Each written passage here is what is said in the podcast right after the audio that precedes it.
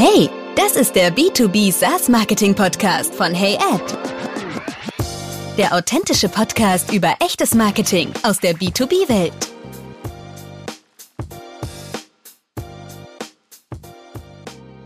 Hey zusammen, mein Name ist Maximilian Eiden und diesmal war Johannes Schneider bei mir zu Gast. Er ist Lead Product Marketing Manager bei Facelift und wir haben über den Unterschied zwischen Lead Gen und Demand Generation gesprochen, wie damals noch die Lead Generation Strategie bei Facelift aussah, wie es dann dazu kam, dass sie dann auf Demand Generation umgestellt haben und wie die heutige Demand Generation Strategie aussieht. Und dann haben wir noch gemerkt, wie groß der Gesprächsbedarf ist, beziehungsweise wie groß da einfach noch das Potenzial ist, dass man da die Dinge eindeutig klärt was das der größte Mehrwert ist von Demand Generation. Deswegen wird es auf jeden Fall noch weitere Folgen zu diesem Thema geben. Also bleibt einfach dabei und jetzt viel Spaß. Ja, sehr cool. Wie gesagt, lass uns doch erstmal ähm, darauf eingehen. Seit wann, vielleicht leiten wir das so ein bisschen her, seit wann gibt es äh, Facelift? Wie lange macht, habt ihr äh, Legion gemacht? Wie hat das ausgesehen bei euch? Ja, äh, Facelift hatte elfjährigen Geburtstag, gerade mhm. dieses Jahr. Es gab Törtchen für alle und ich habe mich selber einen Brownie gefreut.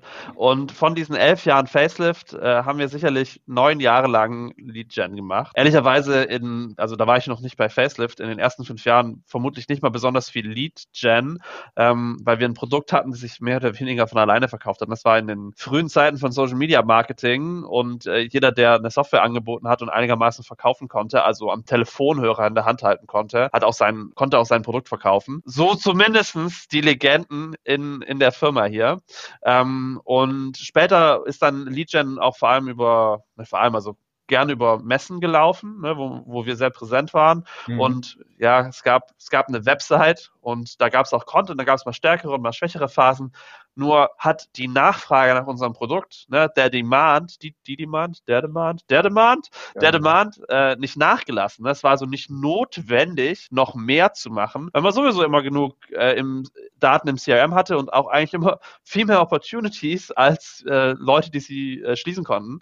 Ähm, und jetzt ist mittlerweile so der Marketing Technology Markt, ähm, auch in Deutschland oder ja, ich sage einfach mal Europa, weil das ist das Gebiet, womit ich mich am besten auskenne, auch enger geworden, weswegen auch Facelift dann gesagt hat, gut, wir müssen vielleicht am oberen Ende des Funnels, also in dem Demand-Bereich, besonders auch nochmal zu uns herlenken, weil die Conversion Stage dann am Ende ist nicht so, war nicht unbedingt problematisch, sondern die Menge an guten, an guter Nachfrage, ja, die auch nach mhm. unserem mhm. Tool gefragt haben, weil sich dann der Markt auch mehr differenziert hat okay. über die kurze, Zeit. Kurze Frage, ähm, hat sich ja. die die Definition ähm, von eurer Pipeline verändert im Zuge von Lead Gen zu Demand Gen? Ja, möchtest okay. du auch wissen, wie? Äh, lass uns gleich darauf eingehen. Das wollte ich ja erstmal nur fragen. Lass uns erstmal darüber nochmal sprechen, wie das bei euch jetzt genau im Detail aussah. Wie jetzt äh, von der strategischen Marketingseite überhaupt Lead Generation ausgesehen hat. Also wie ihr das ausgeführt habt, welche Kanäle ihr vielleicht auch genutzt habt und welche Maßnahmen ihr genutzt habt, um sozusagen überhaupt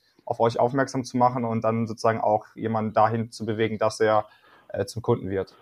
Ja, also in der alten Welt, also als wir noch mehr Richtung mhm. äh, Telefon gemacht haben, meinst du jetzt erstmal, ne, damit den Vergleich. Okay, gut. Ähm, also klassisch hatten wir erstmal äh, quasi ein Notizbuch mit Kontakten, die Gründer und Leute im Vertrieb äh, kannten, so ungefähr. Und dann mhm. Word of Mouth, weil, was ich eben erklärt habe, die Situation am Markt auch so war, dass die Leute haben eh verzweifelt, in Anführungsstrichen, nach einem Tool gesucht. Und äh, wir haben von Anfang an hier in der Firma mit Salesforce gearbeitet. Das ist auch sicherlich eine große Stärke, weil wir dadurch immer eine Infrastruktur hintenrum hatten, die das dem Unternehmen sehr gut erlaubt hat oder die Facelift hat sehr gut erlaubt hat zu skalieren.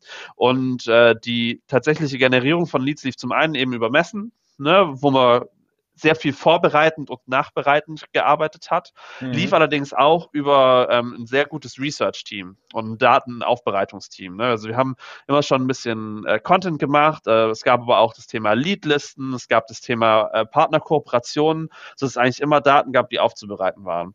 Und wir hatten an sich ganz wenig inbound in dem, sagen wir mal, Fall von jemand guckt sich ein Content Piece an, will es runterladen, wir generieren mhm. ein Lead. Ne, das, das gab's schon, ist aber eine irrelevante Lead Source. Ne? Gab es zu der Zeit schon viele Mitbewerber oder wart ihr sozusagen eigentlich, äh, habt ihr auch so ein bisschen ja. diese Marktlücke genutzt? Nee, nee, also wir waren auf dem deutschen Markt einer der ersten Anbieter, aber auch nicht der einzige, höchstens der professionellste oder derjenige, der das vielleicht auch am besten noch mit Kapitalisierung geschafft hat am Anfang. Mhm.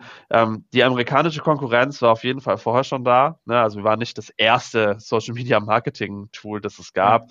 Ja. Ähm, und es war damals schon breit, nur waren die Leute vielleicht auch noch nicht so global vertreten. Ne? Und vor allem auch nicht so unbedingt an dem deutschen Markt präsent. Ja. Ne? Ähm, so hat sich das nämlich dann auch verändert, dass die Leute haben ein erstes Mal ein Tool eingekauft, ne, Social Media Marketing Tool, und jetzt sind wir in einer Welt, wo die Leute eher das Tool wechseln. Ne? Also die Leute, die ein Social Media Marketing Tool möchten, die haben das meistens schon, außer es ist jetzt eine Neugründung. Ne? Also, mhm. Und dam damals wie heute hattet ihr schon eine Sales-Led Motion?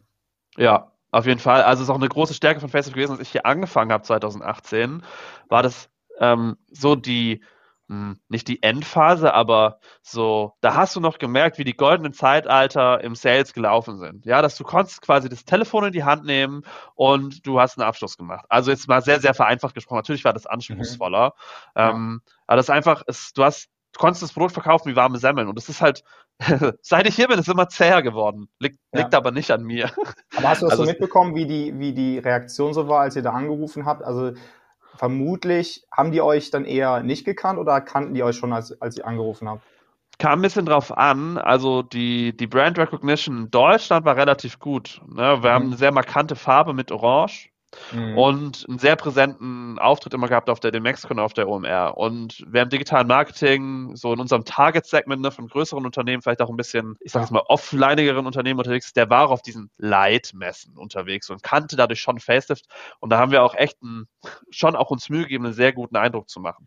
Okay. Und in, ja, mittlerweile würde ich sagen, also beziehungsweise anders gesagt, die, die, die Brand Recognition von einer Marke wie Hootsuite zum Beispiel, ne, die auch bei uns im Segment unterwegs mhm. ist, ähm, war sicherlich immer größer als unsere, ne, weil sie einfach gerade in diesem im Content-Bereich von Anfang an super präsent waren. Und das ist auch ein Thema, da können wir nachher gerne mal drüber reden, wie schwierig das ist, in so einem Bereich wie Social Media Marketing, Social Media Marketing zu machen äh, und auch mhm. Content Marketing zu machen, also zumindest nach meiner Auffassung. Anders mhm. als wenn man jetzt zum Beispiel in einem sehr spezialisierten Bereich unterwegs ist, wie, weiß nicht, Apothekenroboter. Das ist mal mein Go-To-Beispiel. Ja. Und die Kontaktlisten bzw. Kontakte habt ihr woher generiert? Ähm, also entweder das sind Partnerkooperationen, also mit denen wir eine offizielle Kooperation hatten. Es können Agenturen sein, es können Vertriebspartner sein. Äh, ähm, waren eben aber auch die Messen, an denen wir teilgenommen haben, also an den Veranstaltungen, wo die Leute ja dann auch quasi ihren Consent geben, dass ihre Daten weiterverwendet dürfen. Ähm, sind aber zum Teil auch spezialisierte Anbieter, ne? also die einfach dann Grunddaten, die wir hatten, en enrichen, anreichern mit den richtigen Informationen und dann auch einfach super viel Handarbeit. Ne? Also Desk Research ist dann quasi die, die Lead-Quelle, die du nachher angeben kannst, dass hier wirklich auch Leute, ähm, ich sag mal, tagelang saßen und einfach sich Mühe gegeben haben, die Sachen zu recherchieren selbstständig. Und was war so die Strategie hinter äh, ja, Messen und äh, Offline-Events? Also ich kann dir nicht sagen, was die Strategie vor 2018 war. Mhm. Ne? Also so, so detailliert haben wir das auch nicht mehr diskutiert. Ich kann dir aber sagen, was sie ab 2018 war, bis zu dem Zeitpunkt, wo die Pandemie angefangen hat mit Covid-19, mhm. ähm, sind zum einen waren das Touchpoints, um Bestandskunden einfach wieder, also wir sind sowieso regelmäßig im Gespräch, aber einfach zu sagen, hey, wir sind da, ihr seid da, lass uns unterhalten. Ne? Da mhm. ging es dann weniger um Upsell, da ging es weniger um irgendeinen konkreten das Anliegen, aber es ging darum, ein gutes Gespräch zu haben. Und dann war es auf jeden Fall Brandbuilding, ne? zu sagen, schau mal, hier ist unser Stand und der ist 5 auf 15 Meter mit der Wand dahinter, das ist orange, da ist das Logo drauf und jetzt zeigen mhm. wir, was wir können. Ne? Dass die Leute einfach wissen, ah, okay, das ist fest, wir sind etablierter Anbieter, okay, ne? bisschen Vertrauen, also Trust, ne? wenn die sich diesen Stand leisten können, dann könnten die sicherlich auch gute Software bauen, auch wenn die Verbindung vielleicht jetzt nicht ultimativ richtig äh, ist. Also wir bauen gute Software, aber ich meine, guten Stand bauen ist was ganz anderes als gute Software ja. bauen. Ähm, ja, also Brand und Vertrauen.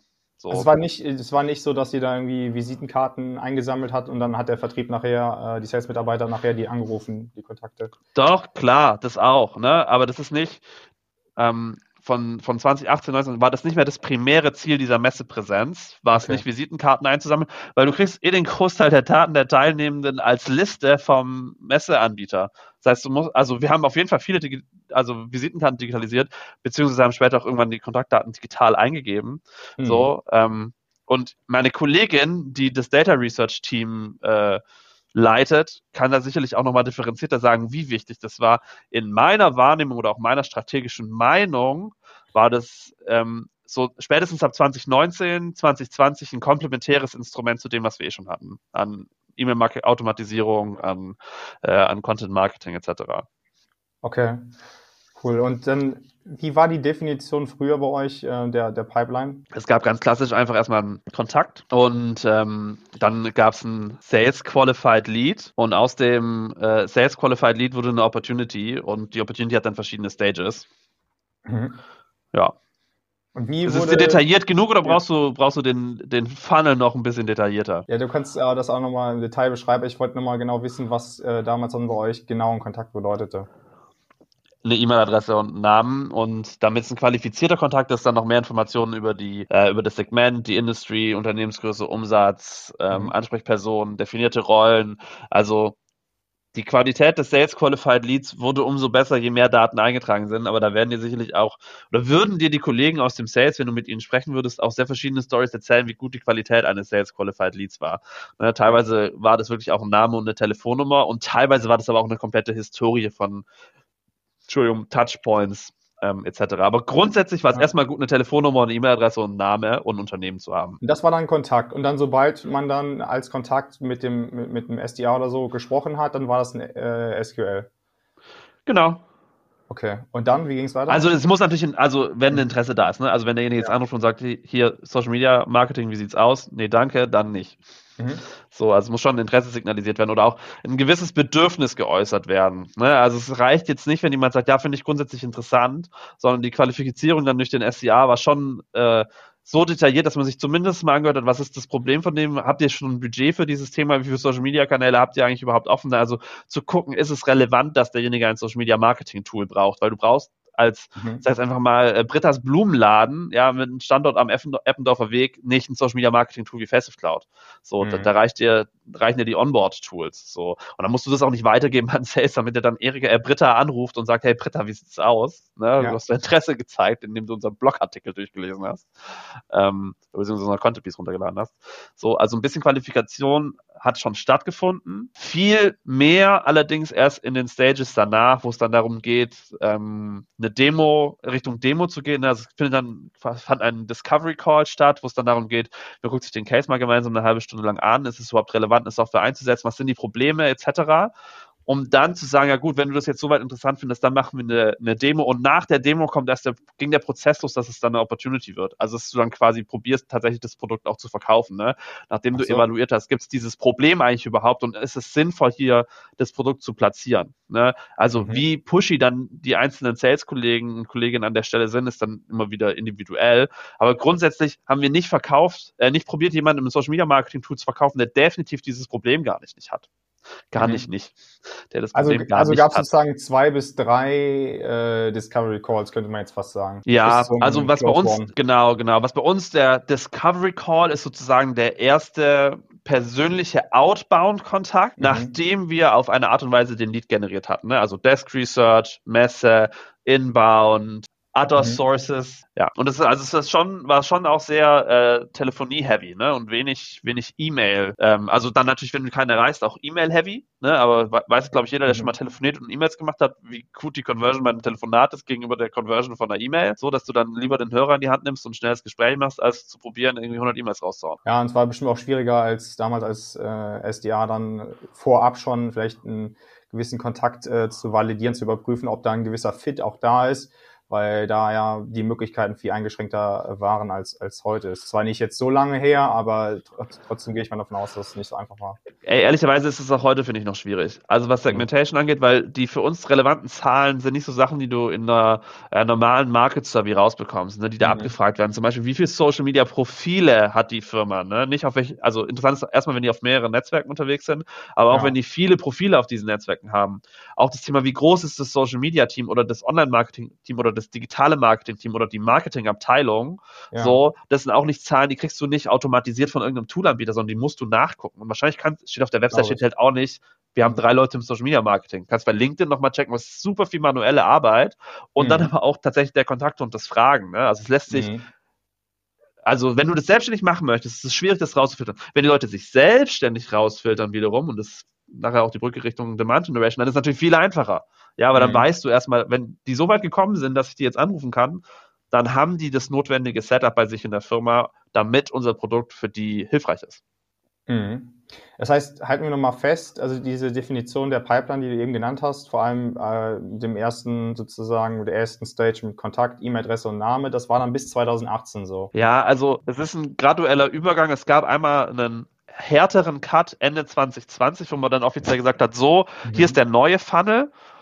Davor, also zwischen 2018 und 2019, ist quasi die Erkenntnis gereift, dass man das mehr machen sollte. Ja, also mhm. Mhm. ich glaube, der Einfachheit halber, ich bin manchmal ein bisschen zu genau, es ist, glaube ich, gar nicht so wichtig an der Stelle. Die Antwort auf deine Frage ist ja. So war der Funnel. alles gut, alles gut, alles gut. Dann kommen ja. wir genau jetzt nämlich schon zu der Überleitung. Wie kam es dann explizit dazu, dass ihr gesagt habt, okay, wir stellen jetzt wirklich um, weil das war ja dann schon für den deutschsprachigen Raum relativ früh. Es ist ja immer noch nicht ganzheitlich äh, im Dachraum verbreitet, dass man überhaupt Demand Generation in seinem Marketing implementiert. Wie kam dann die Umstellung dazu?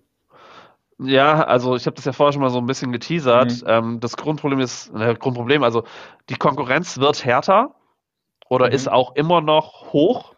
Mhm. Ähm, und dementsprechend wurde es immer schwieriger, die Opportunities zu gewinnen. Plus, und das ist ein Thema äh, eher aus der Entwicklungsperspektive, die, an, die Konkurrenz wird auch besser. Mhm. Also es ist äh, besser und das Wissen der Marktteilnehmenden wird höher. Ähm, mhm. Also die Transparenz zwischen den verschiedenen Anbietern. Also im Endeffekt hat jeder Kunde, mit dem wir jetzt sprechen, 20 Stand 2022, mhm. allerdings auch schon so 2020, 2021 war das eigentlich auch schon so, dass du am Telefon sagen kannst, hey, nenn uns einen beliebigen Competitor, den du dir auch gerade anguckst, mhm. dass die alle mindestens ein, zwei oder drei eigentlich wussten. Ne? Also straight out of the pocket. Das heißt, die Konkurrenz ist, ist, ist höher geworden, Anzahl der Marktteilnehmenden, die sind besser geworden unsere Winrates sind runtergegangen, auch unsere Lost Reasons haben sich verändert, sodass man gesagt hat, so, wir müssen jetzt hier eine grundlegendere Veränderung, da war quasi mhm. Facelift zehn Jahre oder neuneinhalb Jahre, dass man gesagt hat, es hat jetzt zehn Jahre funktioniert, dieses Modell, ne? wir haben echt gutes, großes Business damit aufgebaut, mhm. das so zu machen und jetzt können wir eine bewusste Entscheidung treffen, intern ist ein bisschen auch das Thema ähm, äh, Season 1, Season 2, was das angeht, ja. Jetzt können wir Season 2 und für Season 2 machen wir immer, bauen wir die Charaktere ein bisschen anders auf und den Story Arc, so ungefähr.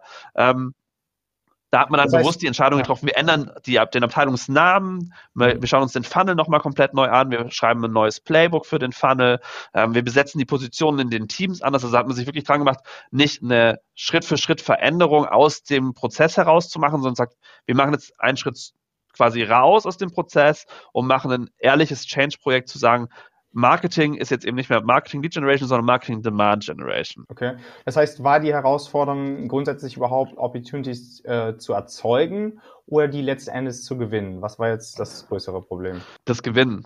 Also okay. das Gewinnen und das hat viel mit dem Nachfrage erzeugen zu tun in unserem Bereich. Ich habe es ja eben gesagt, ne? Social Media Marketing ist eine sehr mh, hm, was heißt einfache Kategorie? Also die ist erstmal ist sie ziemlich weit vorne, was so moderne Marketingmethoden angeht. Ähm, und zum anderen hat die relativ schnell und offensichtlich Probleme, die die Leute haben, nämlich dass du es nicht schaffst, wenn du eine Facebook-Seite, ein Twitter-Profil äh, und vielleicht zwei Instagram-Kanäle hast und noch eine LinkedIn-Seite, das ordentlich zu koordinieren, ohne Einloggen, Ausloggen, unterschiedliche Interfaces, Account-Sharing. Also das mhm. ist ähm, schnell ein Problem für diese Leute. Das heißt, sobald du das benutzt, hast du dieses Problem und und es ist relativ leicht, dafür Technologie zu bauen. Also weil die Schnittstellen sind offen, gut dokumentiert, es ist ziemlich klar, wie die Problemlösung aussieht. Das ist die Frage, wer macht die Problemlösung allerdings am besten äh, von den Anbietern.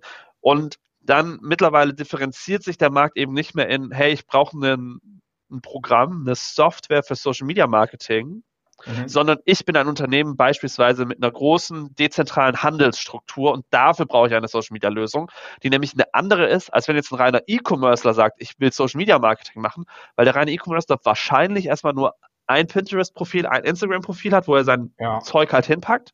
Wohingegen, ich sage jetzt einfach mal, Rewe, Edeka, Carrefour, ähm, Mercedes-Benz, Allianz, also riesengroße Enterprise-Marken, aber auch eben die Mittelständler, die genauso funktionieren, ganz anderes Anforderungsding haben, nämlich, dass sie sehr unerfahrene Nutzende haben, die eigentlich keine Ahnung haben von Social Media Marketing, die aber trotzdem quasi lokalisierten Content ausspielen müssen.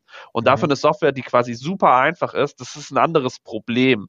Als jemand, der theoretisch eigentlich auch alles mit der Facebook Onboard Suite machen könnte. Ja, ja, ja. So. Also ist Produktmarketing äh, bis heute ein ganz elementares äh, Thema. Aber lass uns nochmal beim, beim, beim Thema äh, bleiben, so von jetzt der Umstellung Demand Generation. Das heißt, es waren die Herausforderungen, Opportunities zu gewinnen. Wie seid ihr jetzt vorgegangen, um das zu verändern? Was war so die, die ersten drei Schritte? Ja, der erste Schritt ist natürlich erstmal die Problemidentifikation. Ja, also tatsächlich sich zu einigen, was ist denn das Problem? Ne? Also mhm. ich, ich persönlich finde sogar, das ist die wichtigste und die entscheidendste Phase, zu sagen, erstmal, also was ist unser Problem und warum streben wir jetzt diese Veränderung an? Weil das natürlich nachher auch das ist, was den Change Management Prozess erfolgreich machen kann. Mhm. So, also sich darauf zu einigen, dass um bessere ähm, Kontakte zu bekommen ja. und höhere Win Rates zu äh, erreichen, es notwendig ist, den Marketingansatz zu ändern. Also dass der Lead woanders herkommen muss. Und nicht mhm. zu sagen, die Sales-Leute sind nicht gut genug. Ja, mhm. die sind einfach nicht, die können nicht telefonieren, wir müssen die Telefonie besser machen. So, also sich darauf zu einigen, das war erstmal Phase 1 von diesem Prozess. Mhm. Phase 2 war dann sagen, na gut, ne, und Phase 1 war dann halt auch äh, im Playbook schreiben, ne? wie wollen wir denn idealerweise, dass der Funnel aussieht in der Zukunft? Ne? Wie können mhm. wir denn sagen, auf Basis von unserer Erfahrung von zehn Jahren, dass es besser funktioniert oder neun Jahren, mhm. neun, zehn Jahren. So. Ne? Ähm, und Phase 2 ist dann erstmal, also das, das Topic dann auch anfriesen in der, in der Firma und zu sagen, hey, übrigens, ne, folgende Veränderung äh, ähm, steht an. Und in unserem Fall war das ähm, vor allem ein kommunikatives internes Thema ähm, zwischen den, äh, mittlerweile nennen wir das Commercial Teams, ne? also Customer Success, ähm, Demand Generation und Conversion oder was man sonst halt sagen würde, irgendwie Account Management, Sales und Marketing. So, ne? Mhm. Dass man da Einigkeit auch darüber hat, ähm, wer hat welche Aufgabe entlang dieses Funnels. Und jetzt, Anfang 2022, sind wir an dem Punkt, wo die Maschine 100% äh, rund ist, glaube ich, immer übertrieben. Aber sind wir an dem Punkt, wo das sehr gut wieder funktioniert im neuen Prozess. Ne, wo der neue Prozess, den wir vielleicht dann gleich noch sprechen, ähm, etabliert ist. So, mhm. ne? Also muss ich gerade überlegen, das, heißt, das heißt, das heißt, ähm, die, die Pipe, also wie definiert ihr heute erstmal Pipeline und woran wird der Erfolg von Marketing jetzt gemessen? Wir messen einmal äh, Brand Awareness, also zu gucken, äh, kennen uns mehr Leute dank unserer Aktivitäten. Ne? Ähm, also es ist ein einfacher Score sozusagen. Ne? eine äh, halb, halbjährliche Survey, äh, wo wir mhm. fragen so, also wir haben eine Nullmessung gemacht und jetzt fragen wir quasi regelmäßig von diesen Anbietern oder weiß gar nicht mehr, ich weiß gar nicht mehr, wie die Survey-Frage ist, ob sie es nennen, nennen Anbieter oder ob sie ist, von welchen Anbietern welche kennst du. Okay. Bisschen nochmal nach, aber also eine von den beiden. Vielleicht aber groß alterieren die auch. Umfragen, ja, ja gibt es ja viele Anbieter ja. mittlerweile im okay. SaaS-Bereich, die dir das machen mit ja. ihren etablierten Panels. Okay. Ist ein bisschen schwieriger, ne, weil also B2B-Käufer-Panels sind schwieriger. Also das heißt, von den riesigen Sets der Anbieter bleiben dann nicht mehr so viele übrig. Ja, aber mhm. dadurch, dass ja Social Media Manager relativ weit verbreitet auch wiederum sind, finden die sich auch in B2C-Panels wieder. Muss man halt ein bisschen rumfiltern. Ja. So. Und auch wenn die Daten nicht perfekt sind, ist es trotzdem okay, ne, weil wir benutzen quasi die gleiche Datenbasis und dann Das heißt, okay. was ist jetzt, was ist jetzt die Hauptmetrik von Marketing aktuell? Also die Hauptmetrik sind immer noch Sales Qualified Leads, ne, weil das ist nachher das Ergebnis von der ganzen Arbeit. Mhm. Wir haben mehr ähm, Metriken dazugenommen, gerade Brand Awareness und ähm, Website Visitors, die am Anfang des Funnels wichtiger geworden sind, die uns früher einfach nicht wichtig waren. Mhm. Ja, uns hat das erst interessiert, wenn der Kontakt da war. Also ab dem Punkt, wo, wo wir wussten, äh, Karl Schneider hat karl.schneider at karlschneidergmbh.de. Da hat es uns interessiert und die Metriken davor, die waren interessant. Mhm. Also die, die, das war eine Awareness da, dass es diese Metriken gibt, aber die waren nicht für die Erfolgsmessung wichtig. Und wenn wir jetzt unser mhm. monatliches Demand Generation KPI Update machen, also nicht das tägliche reinschauen, auch nicht das wöchentliche mhm. überlegen, was können wir machen, sondern das monatliche, dann sind immer noch die Hauptsachen, die wir uns an, anschauen, auch die Anzahl der generierten Kontakte und die Anzahl der Sales Qualified Leads. Wenn wir dann aber darüber sprechen, warum ist es gut oder schlecht, dann reden wir mehr über die Sachen, die davor passieren und weniger über die Sachen, die tatsächlich nur in dieser Stage mhm. unterwegs sind. Kannst du jetzt nochmal im Detail auf die einzelnen Deal Stages äh, eingehen, die ihr jetzt aktuell definiert habt? Also inwieweit haben die sich wirklich äh, verändert im Vergleich zu 2018? Die Stages heißen tatsächlich noch gleich. Die Definition, mhm. was für welche Stage erfüllt sein muss innerhalb des Deals, hat sich ja. geändert. Und das okay. ist auch ziemlich, also es sehr differenziert und auch nicht mein Fachgebiet. Glücklicherweise handelt äh, äh, handelt Salesforce das für mich und auch für alle anderen Beteiligten sehr ja. effizient, indem es nämlich einfach dasteht. Das heißt, wenn die Checkbox erfüllt ist, dann hast du eine höhere Percentage. So, und dann gibt es 16 Fähnchen und wenn alle Fähnchen erfüllt sind, hast du eine mega geile, gute Opportunity mit einer sehr hohen Winrate. Mhm. So. Was, könntest du mir aus dem Bauch heraus sagen, was jetzt aktuell so eure grundsätzliche Winrate ungefähr ist von, von ähm, Kontakt bzw. SQL zu Opportunity? Äh, aus dem Bauch heraus nicht. Ähm, ich kann dir aber sagen, dass wir ungefähr 4%, also nicht SQL, sondern Lead zu Opportunity sind ungefähr 4%. Okay. Okay. Also wir verlieren die aller, aller, allermeisten zwischen Marketing Qualified Lead und Sales Qualified Lead. Also zwischen mhm. Kontakte und interessante Kontakte, wenn ich das mal auf Normaldeutsch sagen kann. Ähm, von interessante Kontakte hin zu potenzieller Käufer da ist unsere Conversion im Moment die, die uns am ehesten noch Sorgen macht, weil die könnte besser sein, wenn, sobald die Leute in dem Opportunity-Prozess drin sind, also sobald quasi das Bedürfnis geklärt ist, dass die Leute das Produkt interessant finden und auch brauchen, dann ist, also die Conversion ist dann nicht mehr 100 Prozent, also da verlieren wir schon auch noch Leute, aber da ist weniger das Thema. Das Thema ist an dem Übergang zwischen, also ich sage jetzt an dem Übergang zwischen Demand Generation und Conversion. So zwischen, ähm, ich habe mich entschieden, dass ich dieses Produkt benutze. Ich vergleiche mit der Konkurrenz. Ich gucke mir die verschiedenen Preise an. Also ja. Äh, Pricing ist ein großes Thema bei uns am Markt, weil das ja auch sehr transparent ist über die verschiedenen Softwareanbieter. Ja. Und an der Stelle, das wird, da, da ist es für uns auch jetzt noch schwierig im Vorhinein zu wissen, bevor die Leute in diese Stage kommen, dass das unsere Winning Opportunity ist. Weil manche von mhm. diesen äh, ähm, quasi Informationen erst dann im Gespräch so richtig rauskommen, ja, weil wir natürlich auch ein komplexes Käufermodell haben, ja. Also je größer mhm. das Unternehmen, desto mehr Beteiligte, ja. Und natürlich ist nicht immer der Einkäufer derjenige, der nach dem Social Media Marketing guckt, aber der kriegt es halt, irgendwann kriegt er halt dieses Ding auf den Tisch. So, ja. das heißt, selbst wenn das Bedürfnis da ist bei demjenigen, der uns gefunden hat und der sagt, ich will Facelift kaufen, kann es trotzdem noch passieren, dass der Einkäufer sagt, ja, ich habe aber jetzt die besseren Konditionen rausgehandelt bei Anbieter B.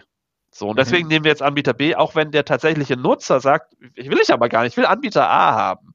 Ich will Face okay. of Cloud. So. Ne? Okay. Deswegen ist das die ähm, knackigste Stelle in dem Funnel. Jetzt nochmal für mein Verständnis, also ein SQL hat sich von der Definition nicht verändert. Stand heute.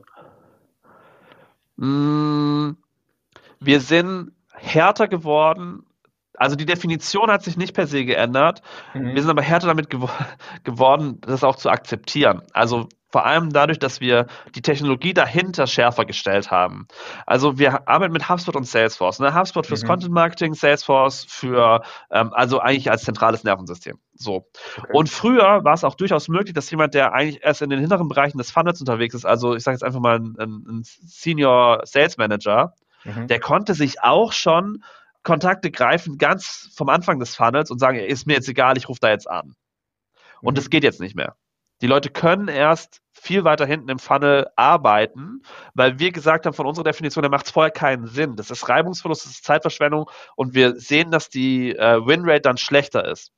Mhm. So, also ist die, die, die Definition eines Kontakts, die, an dem wir gerne Festive Cloud verkaufen wollen, also ein Sales Qualified Lead, grundsätzlich noch die gleiche mit ein paar technischen Checkmarks mehr, dahinter. Ne? Also es müssen verschiedene Opportunity-Sachen äh, erfüllt sein, beziehungsweise mhm. es müssen Checkboxen, was die Datenkomplettheit angeht, erfüllt sein. So, als dass sich die Definition nämlich, derjenige hat einen Score erfüllt. Ne? Also wir machen schon noch Lead-Scoring. So, das heißt, dieser mhm. Score, der ist auch neu. Den gab es theoretisch vorher auch schon, aber der wurde maschinell nicht so gut erfasst. Das heißt, okay. du konntest quasi sehen, derjenige hat was von uns gelesen, der hat Interesse gezeigt, der hat an, mhm. anscheinend dieses Problem, aber dann war es nicht so wichtig wie viel. So, und jetzt wissen wir halt, ja, okay, jedes Content Piece hat diesen Score und da, da, da und so weiter. Also, das ja, kennt man ja so ungefähr. Ja. Ähm, und es wird viel disziplinierter eingehalten, weil alle Beteiligten wissen, dass es so besser funktioniert. Also dann grundsätzlich erstmal, wie macht ihr denn Lead Scoring jetzt gerade nach dem Demand Generation Marketing Modell? Ja, mit Punkten immer noch. Also ich finde, und das ist jetzt vielleicht mal ein Punkt, wo man das sagen kann, für mich ist Demand Generation einfach die erste Phase des Funnels. Ja, also Nachfrage generieren und mich präsent machen am Markt. Mhm. Also sagen hier, wenn du in dem Space unterwegs bist, Social Media Marketing, Facelift ist ein möglicher Anbieter, äh, wir unterscheiden uns Position Positioning dadurch, dass wir einen besonderen Fokus auf Sicherheit haben ne, und auf äh, Datenschutz. So, damit sind wir präsent am Markt und wir sind sehr orange. Ja, also es funktioniert auch irgendwie ganz gut. Thema mhm. Brand Awareness. So. Und Lead Generation ist der Teil unten im Funnel, wo es dann darum geht zu sagen, ist denn jetzt derjenige tatsächlich jemand, an dem wir Facebook Cloud verkaufen wollen? So. Das heißt, das Scoring setzt auch unten im Funnel an und nicht oben im Funnel. Oben im Funnel ist erstmal cool, ne? wenn Leute unsere Blogposts lesen, cool. Wenn Leute unseren, äh, äh, unseren Podcast hören, cool. So, da machen wir aber noch, machen wir kein Scoring draus. So, wenn sich okay. Leute quasi unseren, unsere Freebies äh, Also das kann einschauen. man sich einfach so anschauen, ohne dass man dann, äh, dann ja. eine E-Mail-Adresse zum Beispiel abgeben muss. Ja, genau. Also äh, Blog und Podcast und äh, manche Webinare andere mhm. Webinare oder Webinaraufzeichnungen nicht. Manchmal sind da auch, ist der Grund dahinter auch, dass wir das nur bestimmten Leuten zeigen dürfen, weil da bestimmte Inhalte drin sind, bla bla bla. Mhm. Ähm, mhm. aber für die Content-Geschichten, die uns auch richtig viel Kohle kosten, von denen wir auch sagen, die sind sehr wertvoll für die Leute. Und wenn sie diesen Content lesen, dann ist definitiv unser Tool das Richtige für sie. Mhm. Da fangen wir mit dem Scoring an. Also beispielsweise ähm, äh, Content Marketing, äh, Content Planner für 2022 oder eine Checkliste für effizientes Community Management. Weil wir wissen, dass eine, ein Content Marketing Plan Template für Social Media, das lädt sich nicht jemand runter, der nicht so viel Content macht. Und wir mhm. wissen auch, dass niemand eine Checkliste braucht für effizientes Social Media äh, Management, der nur einen Kanal hat. So, das heißt, da mhm. können wir dann sagen, das ist uns ich habe die Punktzahl nicht im Kopf, 10 Punkte wert.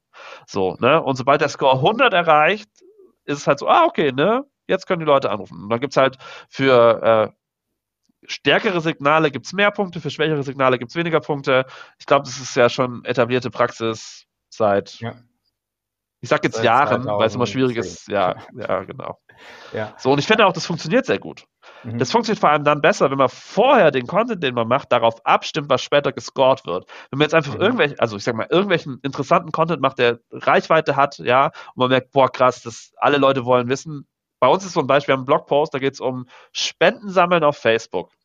Mhm. Und das ist immer wieder einer der meistgelesenen Blogartikel und der bringt uns nichts. Ja, ja, also, weil das ist nicht ein Problem, das wir verkaufen, also das ist nicht ein Problem, genau. das wir lösen. So, wohingegen jetzt zum Beispiel ein Blogpost, äh, Content, Produce Content for International Women's Day, wenn der gut performt, dann weiß ich, ah, okay, hier macht sich jemand Gedanken über Event-Based Social Media Marketing. So, also wenn er den Blogpost liest, passiert immer noch nichts, ja, aber wenn er dann den mhm. Blogpost, da ist natürlich dann das White Paper dazu verlinkt und wenn er das White Paper durchliest, ja, äh, und dann ein White Paper reicht jetzt dann auch nicht, um den Score zu erfüllen, der einzige, die einzige Sache, die instant zu einem Call von uns führt oder zu einer E-Mail, ist, wenn du den Button mhm. klickst, Book a Demo. Okay. So, und den gibt es auch immer noch im Menü ganz oben, beziehungsweise mittlerweile auch Start Free Trial in manchen, äh, in manchen Fällen. Ja. Wie, wie lange habt ihr euren Podcast schon und wie misst ihr da den Erfolg? Äh, wir haben den seit einem Jahr mhm. und äh, mein persönliches, meine persönliche Erfolgsmetrik von unserem Podcast ist, wenn ich die Episoden interessant finde. Also wenn ich mit Leuten rede und mir denke, mhm. geil, das war ein gutes Gespräch, dann finde ich, war das ein guter Podcast. So, dann hat mir das Spaß gemacht, dann glaube ich, dass Leute das interessant finden. Und natürlich mhm. gucken wir uns dann noch an, wie oft wird eine Folge angehört und wie viele Leute hören die Folge zu Ende an und wie viele Subscriber haben wir. In Wirklichkeit, also interessiert uns das aber nicht so doll der, unser. Hauptanliegen mit dem Podcast ist, dass wir wollen, dass Leute das interessant finden. Und natürlich weiß ich, dass mehr Leute das interessant finden, wenn es mehr Leute hören. Ja, mhm. ich freue mich trotzdem über drei Leute, die es gehört haben und für die, denen das was gebracht hat. Ja, wenn mhm. wir zum Beispiel über Imagery auf Social Media geredet haben. Ganz ehrlich, mhm. 20 Prozent von dem Erfolg von dem Podcast ist auch, dass wir total viel lernen. Weil ich, also Podcast ist immer ein mega guter Anlass, mit Expertinnen und Experten zu sprechen. Ähm, ja, und Netzwerk, Network Building. Also es ist ein sehr, ähm, schon eine Wette. Ne? Also wir haben auch gerade ein cooles ähm, YouTube-Projekt in der Mache. Äh, da ist auch so, also alles noch very secret. So, ähm, da bin ich auch mal gespannt, wie wir den Übergang schaffen zwischen, hey, das ist Content, der uns Spaß macht und den wir total wichtig finden für unsere Audience, mhm. hin zu, ja gut, wir müssen den aber schon auf Face of Cloud verkaufen, weil sonst können wir uns den Content auch nicht leisten. Mhm. So. Ja, äh, lass uns mal, du hast so ein paar Sachen gesagt, also äh, ich habe äh, sozusagen eine Million Gedanken und Fragen im Kopf. So, was ich sehr spannend fand, äh, ist dieses Thema erstmal grundsätzlich von der Definition der Pipeline, so von sozusagen früher, von eurem Lead-Gen-Modell zu, zu heute, zu eurem Demand-Gen-Modell. Und das ist ja nicht nur was in gewisser Weise euch betrifft, sondern auch so viele SaaS-Unternehmen, gerade im Dachraum. Und eigentlich so, was ich spannend finde, was ich jetzt, was mir nochmal so aufgefallen ist, also ist zumindest meine Perspektive, ist, dass die Definition eines Kontakts schon sozusagen für so eine gewisse ähm, Fehlausrichtung führt, wenn man die Man Generation ganzheitlich implementieren möchte, weil anscheinend ist es ja so, dass es ja früher wie heute eigentlich dieselbe Definition ist. Nur die Frage ist, wie kann ich das in das ganze heutige B2B-Kaufverhalten, was sich halt einfach extrem verändert hat, irgendwie überhaupt anpassen? Und das ist ja, glaube ich, so ein bisschen die, die Grundherausforderung, beziehungsweise ich glaube, das, das muss man einfach nochmal so ein bisschen klarstellen, dass Demand Generation ist ja kein, kein Modebegriff, so dass es das einfach nur gibt, weil man jetzt sagt, okay, wir müssen jetzt irgendwie mal was, was äh, in dem Sinne was Neues ausprobieren oder es wird jetzt einfach mal so Zeit, sondern es geht ja darum, dass es diesen Begriff ja eigentlich gar nicht braucht, sondern es geht darum, dass du eine Marketingstrategie brauchst, die ganzheitlich ausgeführt wird, also im Zuge von, dass Marketing und Sales zusammenarbeitet, das so angepasst ist, dass man berücksichtigt, wie eine heutige Customer Journey überhaupt stattfindet, dass die sozusagen ja auch früher ganz anders stattgefunden hat, wie du auch ja so beschrieben hast, dass es viel mehr um Messen ging, um Direct Outbound, also dass es viel mehr um diese wirkliche Akquise ging und sozusagen um die ja, direkte Ausführung von Vertrieb. So, und das hat sich ja dann in, in, im Zuge dessen verändert oder sollte sich eigentlich verändern, weil sich auch das Kaufverhalten, also wie man sich Informationen heute beschaffen kann, wie man von der Unternehmensperspektive als Unternehmen von seinen potenziellen äh, Kontakten überhaupt an, an deren Informationen kommen kann, ist ja heute viel, viel einfacher. Das Internet ist ja voll mit Informationen, mit, was du ja auch sagst, äh, mit äh, sehr, sehr vielen äh, Möglichkeiten, dass man zum Beispiel allein eine Softwarelösung findet, die sehr ähnlich ist zu, zu eurer oder überhaupt äh, dass Blogartikel veröffentlicht werden über Content Marketing und solche grundsätzlichen Themen. Das ist ja, das ist ja einfach, man wird ja überflutet in, äh, über überall. So, das heißt, das gab es ja früher gar nicht. So, das heißt, dieser der direkte diese direkte Kontaktherstellung durch den Vertrieb war ja damals elementar wichtig, weil es kaum einen anderen Anknüpfungspunkt gab und sozusagen online gab es ja auch nicht diese starke Position, die sich ja heute auch Influencer äh, nennt. Und ich würde es aber im B2B eher so Meinungsführer nennen. Oder, oder, oder dass, dass es einfach einen Fachexperten gibt. Und darauf vertraut man nicht nur heute viel, viel stärker, sondern das ähm, wird ja auch viel, einfacher und viel schneller über Social Media Kanäle, wie zum Beispiel LinkedIn, was es ja damals auch nicht gab, äh, wird das viel schneller und einfacher kommuniziert. Und das ist halt, was ich erstmal so grundsätzlich ähm, beobachte, dass es da einfach so einen Trend gibt, wie man sich halt, wie gesagt, Informationen beschafft, wie man Produkte evaluiert.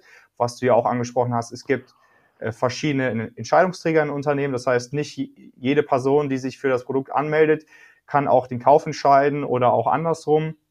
Das sind halt so Punkte, wo ich sage, okay, das hat sich einfach verändert und dann sozusagen Social Communities, Mundpropaganda, das wird ja immer mehr statt weniger. Das heißt, man geht viel mehr da dahin, dass man erstmal danach fragt, naja, hat schon jemand Erfahrung zum Beispiel mit Facelift? Und wenn dann jemand sagt, ja, das ist ein super Tool, das können wir dir nur empfehlen, dann werden halt eher aufgrund dessen Entscheidungen getroffen, als dass man sagt, okay, hm, mich hat jetzt jemand angerufen, das fand ich super, weil zu diesem Thema auch noch habe ich vor kurzem eine Umfrage gemacht, das fand ich auch nochmal sehr spannend inwieweit man seine Kunden kennt, in dem Sinne, dass man auch sagt, wie, inwieweit wollen die überhaupt mit, äh, also von Sales begleitet werden oder wollen die halt eher vielleicht von Marketing äh, begleitet werden? Weil das ist für mich auch so eine ganzheitliche Umstellung von Lead Gen zu Demand Gen. Also das heißt, dass das Ergebnis der Umfrage war, dass die Mehrheit wirklich durch Marketing begleitet werden will in der Kaufentscheidung, im Kaufentscheidungsprozess und was ich ja schon angeschnitten habe, die heutige Buyer's Journey ist ja sehr komplex geworden, gerade so für Mid-Market Enterprise äh, Produkte. So, das heißt, es gibt so viele Touchpoints, die man ja auch einfach gar nicht alle messen kann. Und zum Beispiel aus meiner Perspektive ist Demand Generation einfach eine ganzheitliche Marketingstrategie. Das heißt, sie ist sozusagen völlig losgelöst von, von Lead Gen, weil Lead Gen und Demand Gen passt einfach nicht zusammen. Das sind zwei unterschiedliche Modelle, zwei unterschiedliche Strategien, die mhm basierend auf unterschiedlichem Kaufverhalten halt auch entstanden sind. Das heißt, das eine ist schon 15 Jahre alt und das andere ist angepasst an das heutige Kaufverhalten. So, das ist erstmal so, wie, wie, wie ich das sehe. Mm, wobei, ne, nach dem letzten, was du gesagt hast, nach der Definition, du kannst natürlich auch Lead Gen mit der Attitude betreiben, mhm. dass sich diese Buyers Journey verändert hat. Ne? Also du kannst mhm.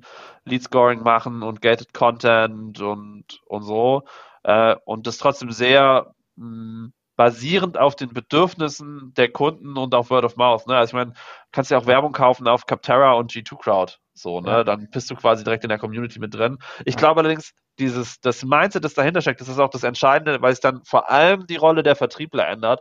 Ich finde persönlich, die Rolle der Marketingleute ändert sich hm, schon auch, ja, aber du machst ähnliche Activities halt mit anderem Content, der sich auf andere Leute an, der sich an, nicht andere Leute, aber der sich besser an die Leute richtet, die du ansprechen mhm. möchtest. Mhm. Wohingegen du als Vertriebler eben bist du nicht mehr derjenige, der sagt, kauf jetzt unser Produkt, sondern du musst wirklich gucken, ich werde zum Problemberater, ja, zum Solution whatever. Mhm. Du bist, musst viel besser daran werden zu sagen, okay, warum passt denn genau dieses Produkt genau zu diesem Problem? Ja.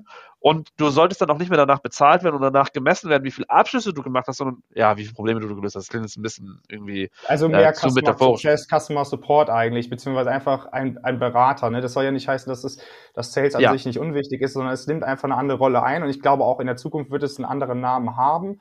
Was ja auch dazu kommt, das gab es ja früher, fand ich auch nicht so. Da war ja auch immer wirklich mehr dieses, man nennt es ja so schön Silo-Denken, beziehungsweise man hat immer sich als zwei unterschiedliche Teams angesehen, also Marketing und Sales.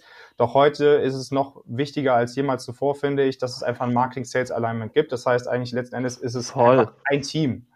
So, ja, das habe ich ja eben gemeint, ne? Das ist ja. auch so eine, es mag nur eine Wording-Sache sein, aber dass wir jetzt mhm. sagen, es ist ein Commercial Board und ein Commercial mhm. Team, das ja. halt aus verschiedenen Abteilungen besteht, ja. macht einfach für die Attitude für die Einstellung zu dem Prozess voll den Unterschied, ja. Mhm. Wir wussten das vorher auch schon, dass natürlich du nur einen Upsell erreichen kannst bei einem Bestandskunden, wenn mhm. vor, oder den auch nur halten kannst, dass der da bleibt, mhm. wenn der vorher ordentlich verkauft, also ordentlich verkauft wurde, so dass du quasi den richtigen Leuten ja. unsere Lösung verkaufst, ja, den richtigen Problem unsere Lösung anbietest, ja. weil dann werd, kannst du diesen Kunden auch ausbauen. Und so ist es halt, ne? Selbst mhm. die größten Enterprise-Accounts fangen an mit einem User und gucken erstmal, was kann ich hiermit machen und sagen, okay, mhm. das ist geil, ich kaufe jetzt direkt nochmal 100 User dazu. Mhm. Und dann mache ich 1000 User, weil dann kann ich das einen kompletten Rollout machen äh, in ganz Europa. So, das ist schon eine Einsicht, die an dem Prozess gar nicht so viel ändert, weil du bist immer noch am Telefonieren, am Verhandeln, mhm. äh, musst irgendwelche RFPs ausfüllen oder musst irgendwelche Vertragsunterlagen prüfen, gerade wenn es um Datensicherheit ist, das ist alles immer noch ähnlich und du musst auch immer noch rausfinden, was sind deine verschiedenen äh, Band-Stages, ne, also oder musst die, die, die Kontakte quasi evaluieren in, in, dem, in dem Prozess. Ja. Du, du gehst mit einer ganz anderen Einstellung daran, ja, auch wenn du auch einen anderen Druck sozusagen hast, dass der Druck eben nicht mehr ist, maximale Umsatzgenerierung, sondern äh, vor allem viel gute Zeit auf die richtigen Leute verwendet, in dem Glauben daran, dass es die Conversion nachher besser macht und ich dann natürlich auch mehr Umsatz mache, woran dann auch alle beteiligt werden können, von Demand Generation über Conversion bis hin zu Customer Success. Ja. So. Ähm, also nochmal vielleicht zu dem Thema so Demand Generation. Ich, ich glaube halt einfach, dass es sich schon durch einige Dinge sehr klar abhebt und deswegen finde ich, Lead Generation passt einfach nicht zu Demand Generation so.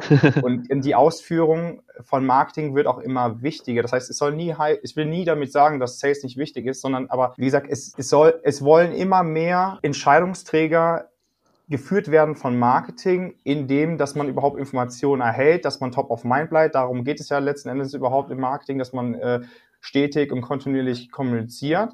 Und das heißt für mich eine Ausrichtung schon, die sozusagen ja meistens gar nicht vorhanden ist, wenn man, wenn man halt sozusagen auch Lead-Gen betreibt, dann ist ja die, eher die Ausführung, okay, 70 Prozent, als Beispiel 70 Prozent Sales und 30 Prozent Marketing.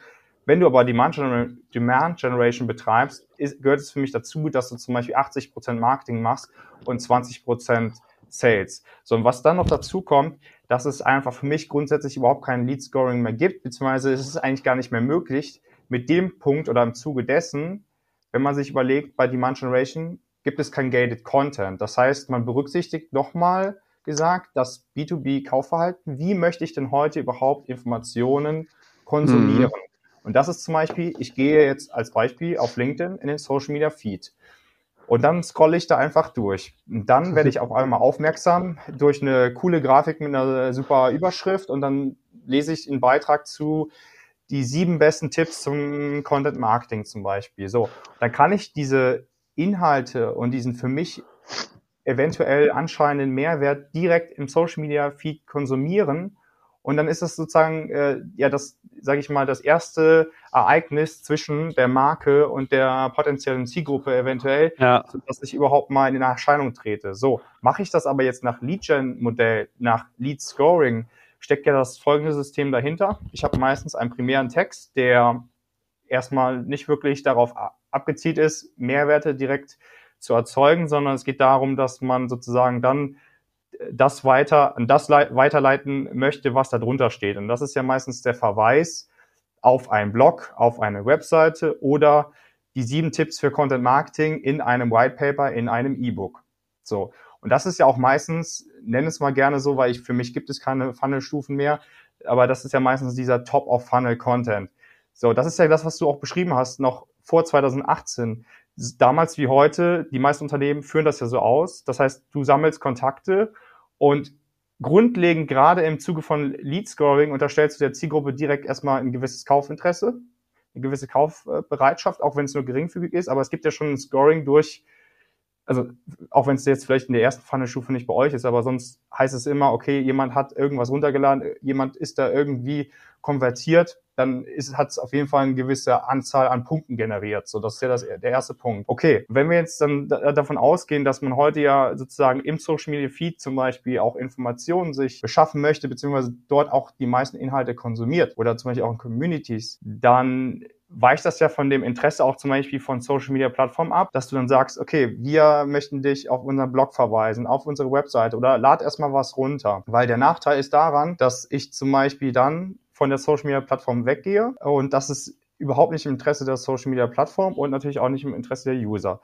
So, das ist das Erste, wo viele halt schon abspringen in diesem Schritt. Beziehungsweise dann, wenn sie was runterladen. Ich habe schon die Erfahrung gemacht, so 30 bis 40 Prozent werden niemals dieses E-Book überhaupt nach dem Download durchlesen. Das heißt, es geht komplett dieser Informationsfluss, beziehungsweise die, die normale Kommunikation im Marketing geht einfach verloren. So, das ist ja genau das, was man aber eigentlich erzielen wollte. Was danach passiert, ist ja meistens, man wird als potenzieller Interessent, Kaufinteressent, wird man ja eine gewisse Automation gesteckt, zumindest was noch Lead-Gen angeht. Und äh, das ist ja dann so, dass danach vielleicht eine E-Mail-Sequenz kommt, so vielleicht fünfstufig, achtstufig oder ja. gegebenenfalls wird man im Zuge dessen auch angerufen. So, das ist halt alles Lead-Gen für mich. Ja, und ich glaube, also wie gesagt, ich finde, das ist nicht zwei Seiten derselben Münze, aber ich glaube, das sind zwei verschiedene Stufen im Verkaufsprozess. Mhm. Ich glaube, das, was du beschrieben hast, nämlich dieses Lass mich bitte in Ruhe, ich wollte nur wissen, äh, wie ich meinen Fahrradreifen repariere, ich will kein Fahrrad kaufen. Mhm. Ähm, so, ähm, steht nicht im Kontrast zu dem, dass jemand, der auch eine Reparatur brauchte für seinen Fahrradreifen, vielleicht irgendwann auch, also es ist ja nicht so weit hergeholt, dass derjenige später Interesse hat an einem Fahrrad. Mhm. Ja, oder wenn es ein komplexeres Produkt ist wie genau. Enterprise-Software, wie unsere, ja. Also ich glaube, man muss nur sich bewusst sein, dass quasi der Content, den man in dieser freien Welt, wo Leute quasi einfach nur in dem Space unterwegs sind, dass der zu dem passt, was danach kommt, dass der Knall nicht so laut ist, wenn du die mhm. Leute dann anrufst, sondern dass es sich für die Leute ja. immer noch gut anfühlt. Und ich finde, es hat viel mit Problemempathie zu tun. Wenn du dir Fall. sehr, wenn du dir sehr bewusst bist, welches ähm, Problem du lösen kannst mit deinem Produkt, ja. dann fällt es dir auch leicht, relevanten Content zu machen. Dann finde ich es auch okay, da eine E-Mail-Adresse zu erfragen für den Download und darauf einen Score zu machen, weil irgendwie müssten wir ja auch Sinn machen. Die Frage ist ja, wofür? Wofür möchte, möchte man in für, den ersten Ja, für uns, ja. Also für den Konsumenten oder die Konsumierenden ist es, ist es nicht wichtig, dass wir wissen, wer die sind. Für die ist es egal. Für uns ist es aber wichtig, damit wir unsere Prozesse effektiver, effizienter managen können. Weil ja, wir können darauf vertrauen, dass die dann schon irgendwann zu uns kommen und den Knopf drücken, kaufen. Mhm. Ich persönlich glaube allerdings, dass zum erfolgreichen Vertreiben eines Produkts auch immer ein bisschen Schubsen gehört. Ich glaube, mhm. das ist äh, egal, ob dein Sales Cycle fünf Minuten ist oder fünf Monate, ja. ist es ja. wichtig, irgendwann zu sagen, hey Klaus, ist echt nice, wie wir uns verstehen und wie wir reden. Und ich möchte, dass du diesen Vertrag unterschreibst und diese Software einkaufst. Und es passiert nicht nur, indem ich guten Content produziere oder indem ich mhm. irgendwie hilfreich bin, sondern irgendwann muss ich auch sagen, so, Füße genau. auf den Boden, los geht's. Auf, auf ja? jeden Fall. Deswegen muss man, glaube ich, da nochmal differenzieren. Das wird manchmal auch so ein bisschen in die falsche Richtung gelenkt. Also es gibt ja zwei unterschiedliche Modelle im Demand Generation. Es gibt einmal Nachfrage abschöpfen und es gibt einmal Nachfrage erzeugen. So, das ist nochmal genau das, was du nämlich meinst. Die Nachfrage erzeugen ist der geringste Anteil einer Zielgruppe, wo man dann sagt, okay, sowas wie auf Google, da ist man sich schon seines Problems bewusst, da sucht man aktiv nach einer Lösung und könnte euch theoretisch finden. Und da greifst du dann sozusagen, schöpfst du dann diese Masse an deiner oder das Potenzial deiner Zielgruppe ab, die jetzt einfach schon in gewissermaßen bereit sind. Und das nennt man ja auch so, so gerne im Englischen Intent Data oder Intent Channels, wenn man so will. Und ja. dann zum Beispiel G2, also äh, Capterra oder OMR Reviews, das sind alles so Bewertungsplattformen, wo dann auch jemand schon so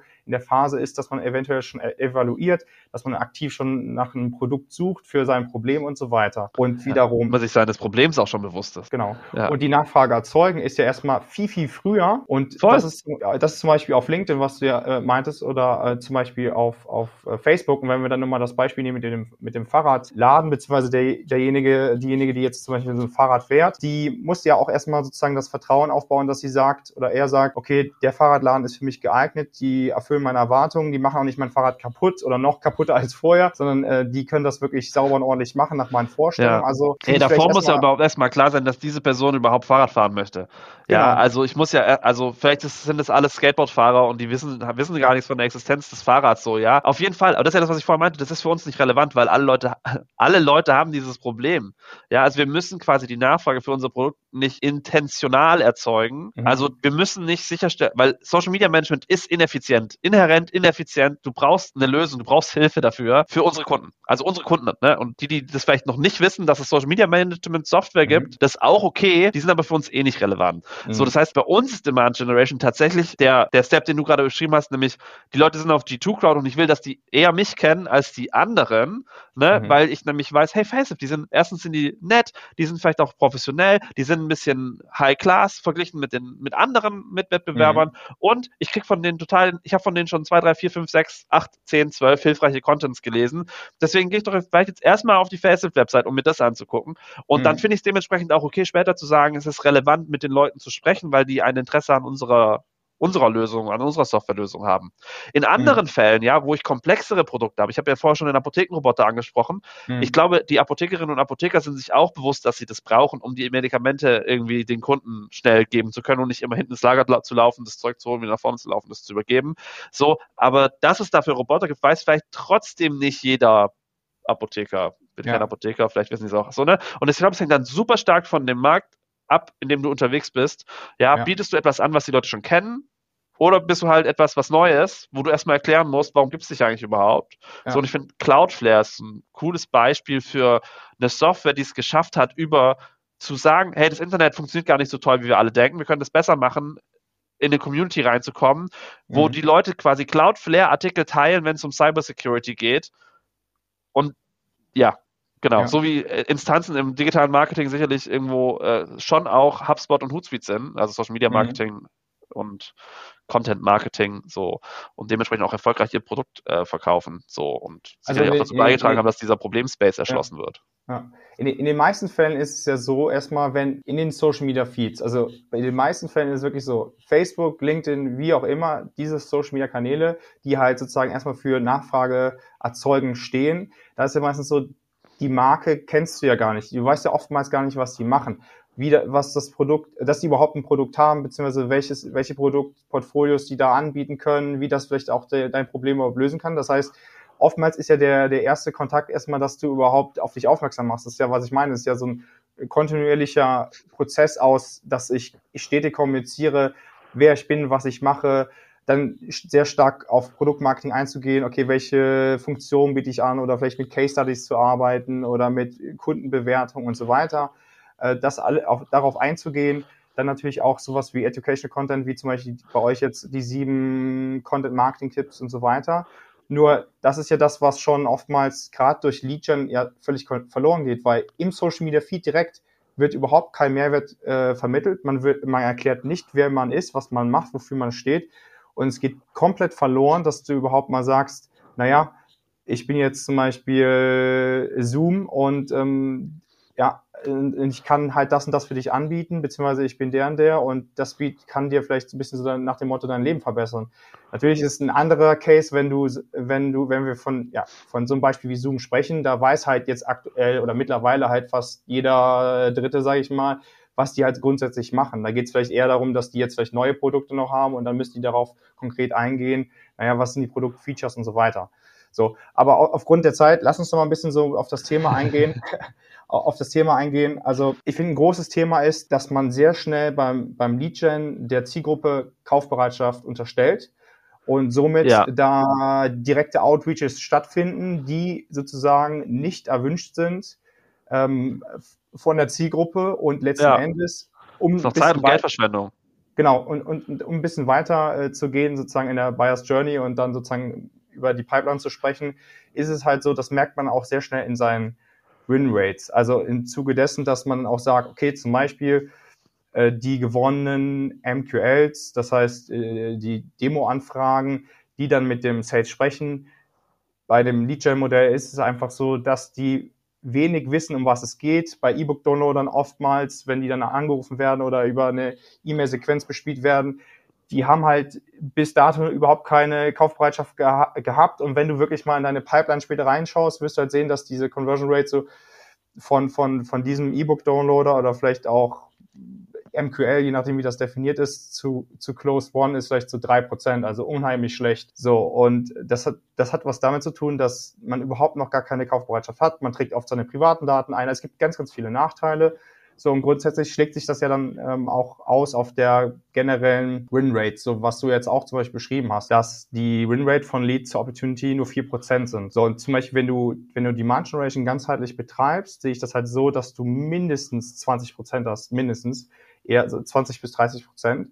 Aufgrund dessen, dass du solch eine Kaufbereitschaft erzeugst, bis zu der Stufe überhaupt schon MQL, dass genau das nämlich passiert, was du ja gesagt hast, dass dann sozusagen wirklich Sales mehr in die beratende Rolle eingeht. Das heißt, man weiß einfach schon durch die ganzheitliche Kommunikation, um was es geht, wer die Marke ist, wofür die steht. Mhm. Man kennt die Werte, man kann, hat sich damit identifiziert, man hat eine Kaufbereitschaft entwickelt und sagt, jetzt bin ich bereit, ähm, über welchen Weg auch immer oder vielleicht weil ich auch nochmal mir über eine Slack-Community nochmal äh, die Erfahrung eingeholt habe, naja, okay, da ähm, sagt auch jemand, okay, Facelift, Facelift ist super oder über G2 um Air Review, mhm. ja, ist auch super Bewertung. Und dann komme ich zu euch, dann frage ich eine Demo an und dann spreche ich mit dem, mit dem Sales und dann ist es eine ganz andere, eine ganz andere Kaufbereitschaft, ganz andere Kaufabsicht. Und das ja. wieder in der Winrate. Ja, also ich, der Grundlogik kann ich total folgen. Jetzt bei uns zum Beispiel, das mit der Winrate ist, also ich glaube, keiner von unseren Wettbewerbern zum Beispiel auch ist derjenige, der überdurchschnittlich häufig gewinnt.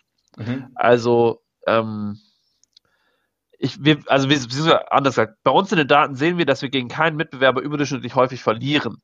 Ja. Wir verlieren gleichmäßig gegen, gegen alle, so ungefähr. Ja. Und äh, deswegen, also 20 Prozent, ne, also natürlich mega geil, wenn du es schaffst, irgendwie von 20 Prozent deiner Kontakte äh, zu, zu Deals zu konvertieren.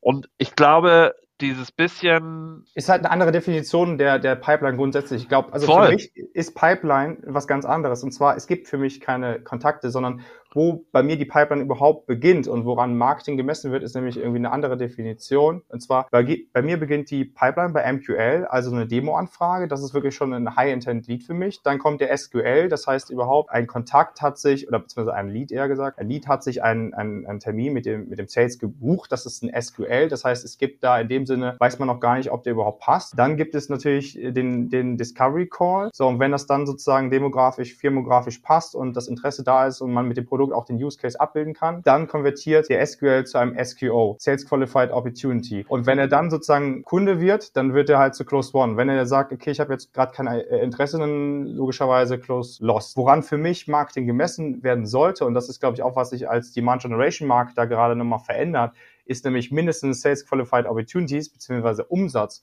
Was das nämlich bedeutet, ist, dass man sich erstens mit dem Sales auseinandersetzen muss und dass man zweitens wirklich schauen muss, dass man gerade nicht so eine Metrik, die man einfach kontrollieren kann mit E-Book-Downloads, ähm, weil diese Definition ja meistens so ist, dass, okay, ein E-Book-Download ist ja sozusagen ein MQL oder ein Kontakt und daran wird dann Marketing gemessen. Und das ist für mhm. mich schon mhm. die erste Fehlausrichtung, sondern dass man sagt, okay, zusammen mit dem Sales müssen wir zusammen äh, wirklich Umsatz erzeugen. Wie machen wir das?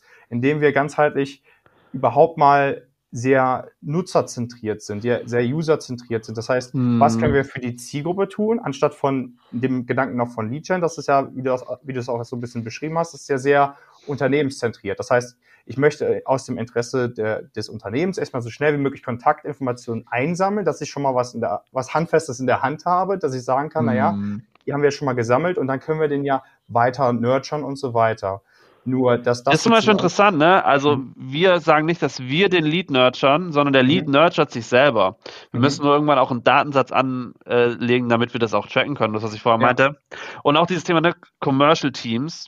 Natürlich ja. sind alle drei beteiligten Teams für den Umsatz verantwortlich. Nur jeder weiß oder alle wissen, dass sie, das nicht alleine sind. Ne? Also ja. nicht jeder Vertrieblerin sagt, ja, ich habe jetzt den ganzen Umsatz gemacht, weil natürlich die anderen auch dazu gehören. Genauso mhm. wie der Lifetime Value des Accounts davon abhängt, äh, wie gut auch wieder Demand Generation und Customer Success zusammenarbeiten, weil wir natürlich auch Marketing auf bestehenden Accounts machen. Ne? Ja. Ähm, und trotzdem ja, genau. können, können wir quasi als unser Gewerk, als Teil dieses kompletten Ablaufs sagen, der Teil, für den wir verantwortlich sind, ja, und wo erstmal wir uns dran messen können, ist quasi eine Stufe kleiner als Umsatz, weil Umsatz ist eine sehr globale Zielzahl.